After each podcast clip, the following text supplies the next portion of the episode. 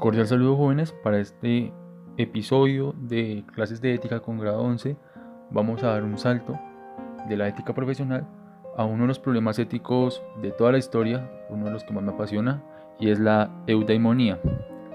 Tal vez no han escuchado la palabra. Eudaimonía es un tipo de teoría ética que considera que la felicidad es el fin de toda vida. Debemos buscar la felicidad como esa, meta eh, alcanzar en nuestras vidas.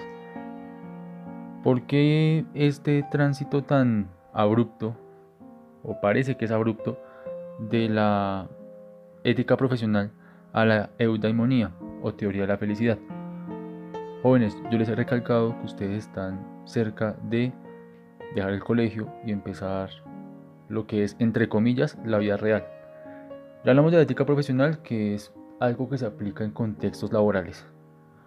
Pero hablar de felicidad es mucho más amplio y me gustaría que como sujetos éticos buscáramos la felicidad siempre, de ahora en adelante. Por eso es que uno, es uno de los problemas éticos de toda la historia y es muy apasionante. La primera persona en proponer esto de eudaimonía fue justamente Aristóteles. Él creía que la felicidad es un fin. Es el fin de cualquier vida, de cualquier perspectiva. Y estoy de acuerdo con Aristóteles y espero que ustedes estén de acuerdo con Aristóteles. ¿Dónde surge el problema? Y es lo que quiero tratar acá. Que pensar que la felicidad es un fin implica definir la felicidad. Y seguramente cada uno de ustedes tendrá una noción de felicidad diferente. Abro pregunta. ¿Será que es correcto pensar que cualquier noción de felicidad es un fin? Por ejemplo, para un pedófilo, la noción de felicidad va a estar en abusar de niños. ¿Será que es un fin ético? ¿O será que esa noción de felicidad es rescatable en, estos dilemas morales? Digamos que me fui los extremos. Otra noción de felicidad puede ser el de satisfacer las necesidades básicas y convivir con ello. La vida sencilla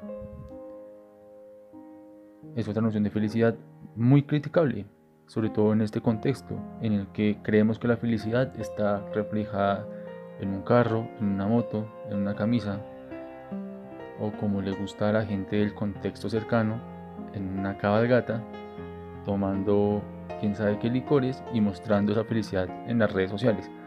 ¿Será que eso es felicidad? ¿Será que ese es el fin de la vida? Tenemos que ser muy críticos y reflexivos al momento de definir lo que es la felicidad. En el taller les dejé un enlace en el que se comparten diferentes nociones de felicidad. Como les dije, quiero que comparen. La felicidad es algo que es una palabra que todos usamos y es difícil de definir y aún más difícil de vivir. Y eso es un problema ético. Quiero que reflexionen sobre todo este asunto de la felicidad. Como ya les dije, quiero que ustedes tengan la capacidad de convencerme de que sus ideas de felicidad son las correctas y podemos iniciar una buena discusión en torno a ello. Obviamente tendré preparados más tratamientos a esto de la eudaimonía seguramente nos acercaremos a la noción de Schopenhauer, que es una que me gusta bastante para esos tiempos, y continuaremos esta gran discusión. De nuevo les recuerdo que me pueden contactar al WhatsApp para solucionar dudas, charlar, para decirme que no son felices, mentiras jóvenes, busquen la felicidad. Y les deseo feliz aprendizaje, feliz aprendizaje.